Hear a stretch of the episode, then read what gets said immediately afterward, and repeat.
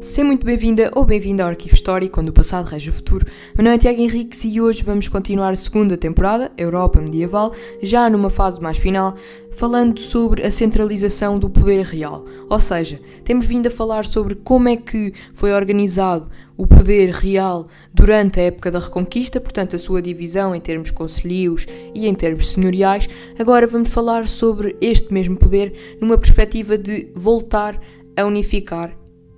este mesmo poder, ou seja, voltar a devolvê-lo a quem realmente pertence, portanto, ao rei.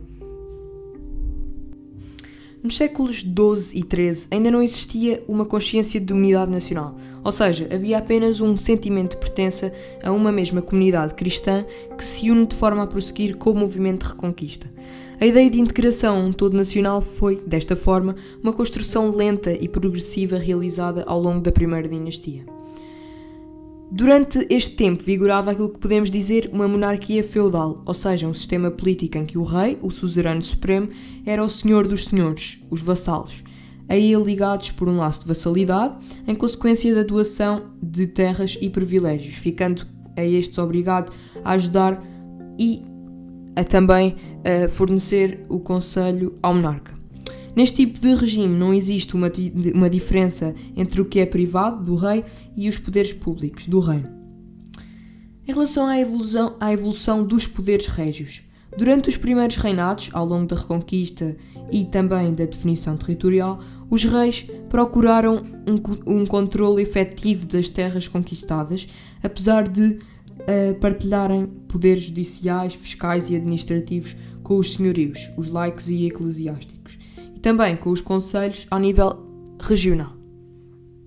Durante o reinado de Dom Afonso III, portanto século XIII, o poder régio procurou abranger todos os, os súbditos e naturais do reino a ele submetidos por laços pessoais e de vassalagem, na medida em que a autoridade e o prestígio que o rei ganharam durante o processo de reconquista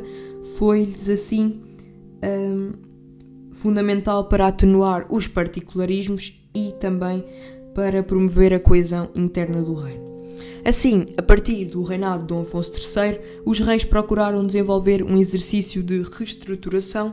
um, centralização do poder real dentro do reino, no que toca a manter a ordem e a paz, garantir a coesão política, administrativa e jurídico-condicional, organizar a justiça, assegurar as receitas fiscais e defender o reino. Este processo contou com o auxílio de novos organismos, bem como de oficiais régios, para responder às múltiplas exigências de cada função real. Para isso, rei criaram, os reis criaram várias iniciativas judiciais. Portanto, criaram um corpo de leis uniforme aplicado em todo o reino, sendo um meio para impedir os abusos senhoriais e para subordinar todos os súbditos ao rei, independentemente da sua condição de eh, de privilégio ou não. Em meados do século XIV, um, ehm, deu-se também uma sistematização dos, das leis uh, com o apoio dos legistas, portanto, juristas conhecedores das leis durante a Idade Média, uh, naquilo que se pode dizer como compilado o livro das leis e posturas, reunindo leis conhecedoras um, produzidas ao longo dos reinados de Dom Afonso II, Dom Afonso III, Dom Dinis e Dom Afonso IV, a estipulação um, dos direitos de apelação, portanto, a condenação um, por justiça menor que pode apelar à entidade máxima judicial por se sentir injustiçado, e também durante a, a segunda dinastia, portanto, no século XV, deu-se também a compilação da legislação referente à primeira dinastia, ou seja, nas ordenações de Dom Duarte e nas ordenações afonsinas de 1446, ou seja, com Dom Afonso V. O processo judicial da centralização régia contou com a ação de um corpo de funcionários dependentes do rei, que eram conhecedores das leis e que colocavam ao, ao corrente das questões do reino promovendo a aplicação da justiça, controlando o pagamento dos impostos e desempenhando funções militares, em que este processo implicou ainda a limitação do poder senhorial, o registro escrito e o despacho dos diversos documentos que obrigou à reorganização da chancelaria, um importante organismo da administração central que se fixou em Lisboa no reinado de Dom Afonso III e que contou com o reforço das suas competências, Uh, o aumento das funções administrativas, uh, ou seja, em que a maior parte das leis e aplicações das disposições régias em todo o reino exigiram um número crescente de funcionários especializados na chancelaria, como é o caso dos escrivães um, responsáveis pela redação dos diplomas régios, ou seja, uh, o mais alto funcionário deste grupo, portanto, que corresponde ao cargo do escrivão da pluralidade da puridade e também os tabeliães, portanto, responsáveis pelas escrituras e registros. Fazendo aqui um organograma das instituições régias do século XIII, ou seja, em que a Cúria Régia evolui para as cortes. Temos a guerra, portanto, uh, o responsável pela guerra é o alferes mor, cargo mais elevado da hierarquia, sendo que a sua função é transportar o pendão real e esfiar o exército na ausência do rei. A Câmara, portanto, uh, ocupada pelo mordomo mor, que é dirigida, um, ou seja, no âmbito da administração civil uh, e do reino. A chancelaria, portanto, uh, responsável é o chanceler mor, o alto funcionário da coroa que tinha à sua guarda o selo real necessário à validação dos documentos régios e que era responsável pela expedição e exame de diplomas régios, a fazenda que estava a cargo do porteiro mor, dividida entre tesoureiro e alvençais del rei, responsáveis pela administração central da casa e fazendas reais, a justiça uh, aplicada pelos sobrejuízes em 1222, o Conselho do Rei e as Cortes, que a partir de 1254 um, corresponderam aos representantes do clero, da nobreza e dos conselhos, portanto, os procuradores dos conselhos ou homens bons. A evolução da defesa do reino, portanto, durante os séculos XI a XIII, um, corresponde, digamos que no início da monarquia feudal, a ações de conquista e fossado que eram asseguradas pela nobreza, uh, portanto, a cavalaria ou os belatores, pelas ordens militares e pelas. Um, essencialmente também pelos conselhos com fortificações e povoações amuralhadas ou para incursões ao território inimigo. Um, Portanto, podemos dizer que esta primeira fase não dispunha um, do exército permanente e do seu total controle, ou seja, o rei não dispunha deste mesmo exército. A partir de Dom Dinis, o rei assumiu-se como chefe da organização defensiva, promovendo a reedificação dos castelos e construindo fortalezas, desta forma dando-se então uma estruturação militar e defensiva dos territórios, dada a criação dos Posteiros do Conte, em 1229, que era uma elite militar que constituiu a raiz de um exército militar e permanente. A evolução dos órgãos de administração central, portanto, em 1211, no reinado de Dom Afonso II, realizaram-se as primeiras conferências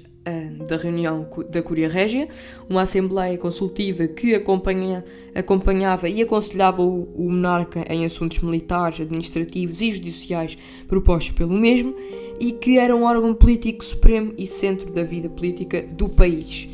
Um, este aqui também tinha, digamos que, de obedecer às prestações domini dominiais. Estavam obrigados também, um, digamos que, a fazer aquilo que nós não podemos dizer um processo democrático, não é? Porque vivia numa monarquia, mas uh, aquilo que todos os grupos sociais achavam que era o mais correto. Portanto, esta Curia Régia era presidida pelo rei e composta por elementos escolhidos pelo monarca, oriundos da família real, da nobreza e do clero, portanto, os altos dignitários ligados ao cargo supremo da administração central e territorial, em conjunto com outros vassalos. E depois podemos também destacar no reinado de Afonso III, em 1254, as primeiras cortes ou parlamento, ou seja, a Assembleia ou órgão consultivo convocado pelo rei que não tem um caráter permanente, ou seja, que não acontece nem é obrigatório um, a acontecer de forma regular, mas que conta já com a presença de grupos privilegiados e não privilegiados. O Conselho Real é também uh, uma Assembleia que está ligada, digamos que a esta Curia Régia, e que é a Assembleia Consultiva de caráter mais ou menos permanente, composta por elementos do clero e da nobreza e de outros conselhos. Um, esta era também designada pelo rei, eh, de forma a auxiliar o monarca em questões gerais como a justiça. Portanto, neste tipo de órgãos um, de Assembleia, eram apresentadas queixas e agravos mais por parte do povo que sofria frequentemente abusos de poder e também apresentações de petições para dar a conhecer ao rei alguns problemas do reino. Uh, algumas estratégias territoriais de reestruturação dos poderes régios, portanto, entre o século XIII e XIV, um, foram, digamos que, a ação de combater os abusos senhoriais, procurando conhecer o património da coroa com vista a reaver o que fora usurpado e de devolver um, aquilo que uh, era parte do, da, do património da coroa, impedir a expansão dos direitos senhoriais uh, impedindo também a usurpação dos direitos reais e restringindo os abusos dos proprietários contra os direitos régios, um, evitando assim a diminuição dos rendimentos da coroa. Um, e em que depois, uh, no reinado de Dom Afonso III, portanto a partir deste reinado, surge também a distinção entre honras velhas ou legítimas e honras novas e legais. Uh, as iniciativas da primeira dinastia com vista a travar os abusos senhoriais são as inquirições, portanto, o procedimento administrativo com vista a verificar quais as terras da coroa que se encontravam indevidamente nas mãos do clero e da nobreza, e as confirmações, portanto, uma aprovação das doações feitas pelos monarcas anteriores. Em 1258, Dom Afonso III realizou inquirições que abrangiam as terras onde predominava a organização senhorial. Portanto, ou seja, aquilo que é importante destacar aqui é que um, a nobreza e o clero estavam a adquirir cada vez mais poder, até a nível territorial, e portanto, o que é que o rei procurou fazer? Acabou por procurar um, limitar este poder através da fiscalização. Um, Dom Dinis levou também a cabo a assinatura de, de, uma concordata com a Igreja em 1289, em que estipulou as leis da desamortização, destinadas a impedir a concentração de bens fundiários nas mãos da Igreja um, principalmente das ordens religiosas. Portanto, um, leis de desamortização mais para o clero, inquirições para todos os senhores em geral, mais especificamente para os da nobreza. Uh, foi também durante este processo que se extinguiu a Ordem dos Cavaleiros do Templo, portanto, e que surge em, 1330, em 1339 a instituição da Ordem de Cristo, uma ordem que passa a ser um, de religiosa militar para religiosa militar, mas com um caráter mais real, em que os mestres desta ordem acabam por ser sempre membros da família real. Alguns fatores que tiveram influência na exigência da administração local nos núcleos urbanos concelhios foi o crescimento das cidades, devido ao êxito rural e ao crescimento demográfico causado pela Revolução Agrícola, o fortalecimento da economia monetária, o dinamismo das trocas comerciais e a complexificação da execução das tarefas administrativas. A resposta régia deu-se perante a necessidade do registro dos documentos à afirmação dos profissionais de variação, um grupo restrito e especializado que passou a controlar os cargos mais importantes, sobretudo os de nomeação régia, que sofreram um grande aumento um, durante esta época. A interferência régia progressiva no controle e zelo pelos direitos da coroa no âmbito dos conselhos deu-se de forma a estabelecer regras na eleição dos oficiais camarários para controlar as elites locais, uma elite que surge agora com o nome de burguesia,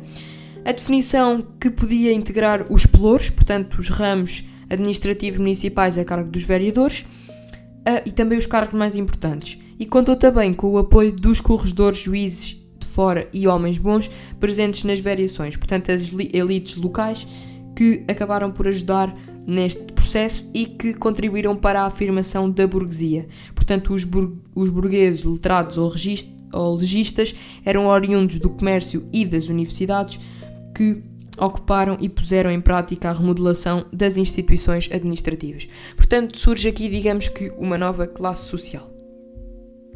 Em suma, no reinado de Dom Afonso II, uh, eh, aquilo que podemos destacar são as leis gerais, portanto, base de um corpo legislativo escrito destinado a pôr fim às usurpações e arbitrariedades senhoriais. Dom Afonso III reorganiza o reino em termos administrativos, judiciais e políticos, confirma a autoridade régia sobre os vassalos e súbditos, portanto, um, criando também lei, as leis das alcadarias, um, proibindo os abusos do poder em nome do rei promulgando a Lei das Almotaçarias em 1253 e também, uh, portanto, a Lei das Almotaçarias são uh, o estabelecimento e a fixação dos preços aprovando também em 1258 as inquirições um, gerais, uh, que nós já falámos para que é que serviam, uh, e depois, no reinado de Dom Dinis, uh, promulga-se as leis de desamortização, que também já falámos, e as leis das apelações, portanto, em 1282, para retirar parte do poder judicial que os senhores detinham nas suas terras, reservados para o monarca à justiça do reino.